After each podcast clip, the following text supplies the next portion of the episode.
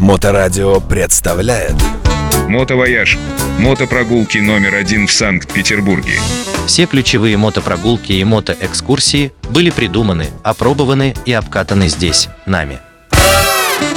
Привет, друзья! С вами Андрей Архитектор Макаров, и мы продолжаем наши подкасты про город Санкт-Петербург при поддержке компании «Мотовояж». Сегодня у нас вторая часть истории про сфинксов, а именно современные времена, то есть начиная с того момента, как, собственно говоря, этих сфинксов нашли. Итак, в 1828 году этих сфинксов находят на территории города Фивы в Египте под разрушенными много столетиями ранее храме. Его находят греческие копатели и привозят в Александрию. В Александрии к нему присматривается сам Шампальон, хочет его купить, но ему не хватает денег. Его присматривается французское правительство, и французское правительство решает прикупить эти сфинксы. В этот момент по Египту путешествует наш русский путешественник Андрей Муравьев. Он, кстати, имеет отношение, конечно же, к декабрьской ветке, к ветке декабристов Муравьевов апостолов. Андрей Муравьев путешествует по Египту после русско-турецкой войны. Бывшим он вояка. Он сражался в русско-турецкой войне 27-28 года за независимость Греции. Итак, Андрей Муравьев видит этих сфинксов, ему приходит в голову гениальная идея, он быстро пишет письмо в Константинополь, в российское консульство. Дело в том, что тогда Египет был частью Османской империи, и столица была в Константинополе. Наши консулы сидели там. Пишет письмо о том, чтобы срочно написали Николаю Первому, что не хотели ли мы купить этих сфинксов, потому что они очень красивые. На тот момент французское правительство еще не успело их купить. Письмо приходит в Санкт-Петербург. Николай I получает его, удивляется, приходит в Академию художеств. В этот момент около Академии художеств как раз проектируется набережная. Архитектор Константин Тон, я иногда упоминал о нем в наших подкастах. Например, в самом первом подкасте я рассказывал о нем, что это архитектор Московского вокзала. Константин Тон в этот момент проектирует набережную, а Петр Клод пытается на эту набережную пристроить коней, которые в дальнейшем станут на Анечковом мосту. Итак, два коня с Анечкового моста встают в проекте напротив Академии художеств. Николай I получает письмо из Константинополя, на котором написано про сфинксы. Он идет в Академию художеств, приходит в ректорат, стучится, заходит и говорит, скажите, пожалуйста, дорогие художники, нам нужны сфинксы на набережной Невы. На что художники отвечают, что? Отвечают, да, конечно, нужны. Тем более, что Николаю Первому не повезло, или наоборот повезло. Как раз ректором Академии художеств был не только художник, а еще и археолог. Итак, Николай I пишет обратное письмо в Константинополь, покупайте. Петр Клод в этот момент просит за коней 425 тысяч рублей. То есть за двух коней 425 тысяч рублей. Письмо приходит в Константинополь, из Константинополя приходит в Александрию, в этот момент французы уже покупают сфинксов. Но нам улыбается удача, в 1830 году, а дело уже происходит в этом году, во Франции вспыхивает июльская революция, которая называется «Три славных дня». И французам становится ни до чего, особенно не до сфинксов, потому что за три дня власть переворачивается, и простые работяги вместе с солдатами, перешедшими на их сторону, берут, собственно говоря, Лувр и Тюильри они свергают последнего короля, который назначается как бы богом, и назначают выбранного короля, герцога Орлеанского, который с тех пор является выбранным королем. И этот король, его зовут Луи Филипп, у него было прозвище «король-гражданин». На этой революции как раз есть такая картина знаменитая, вы, скорее всего, видели в учебнике истории, где полуобнаженная женщина поднимает французский флаг и бежит на баррикады с ним.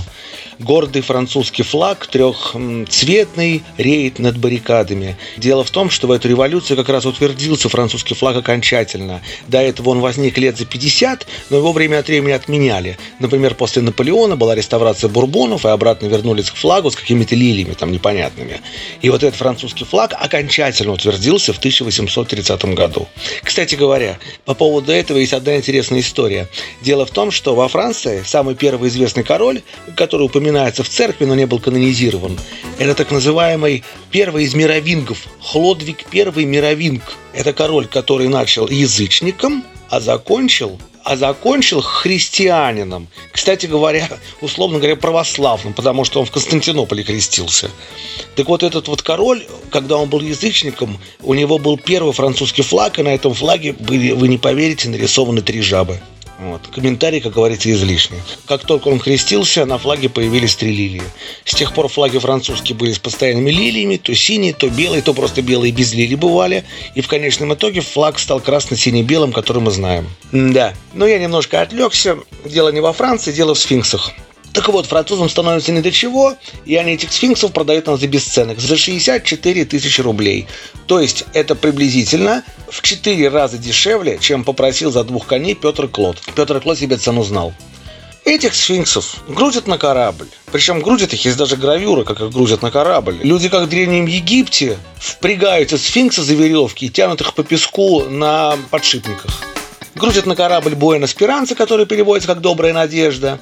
А один из сфинксов при погрузке падает. Это тот самый сфинкс, который находится слева. Поэтому слева мы видим сфинкса, который более красивый, более современный, из более лучшего гранита, но случайно упавший на корабле. А справа мы увидим не упавшего сфинкса, прекрасно сохранившегося, но изначально сделанный из плохого камня и выкопанного с отбившимися кусочками. Поэтому они в целом выглядят одинаково. Итак, сфинкс обвезул Санкт-Петербург. Архитектор Константин Тон делает изменения в проекте, изменяет постаменты. Лошадей Петр Клод значит, пытается пристроить уже на Анчиков мост. Постаменты делаются более низкие, более широкие, и пятиметровые фигуры сфинксов через полгода приплывают в Санкт-Петербург. В 1832 году они окончательно приплыли, и их поместили на задворке Академии художеств, пока архитектор не доделает набережную. В этот момент Агюст Мунферран шлифует свою Александровскую колонну или Александрийский столб, как мы его знаем.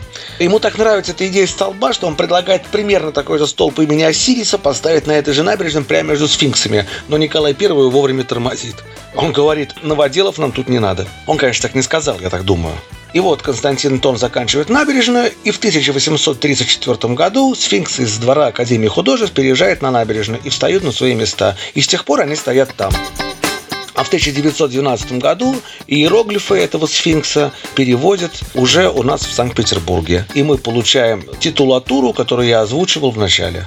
Вообще считается, что египтомании положил начало Наполеон, потому что в конце 18 века он пошел войной в Египет и дал бой непосредственно туркам, османам и египтянам в Александрии около пирамид. Он разгромил эту армию, но перед боем он обратился к солдатам и сказал, посмотрите на эти пирамиды, 40 веков смотрят с гордостью на мое непобедимое войско.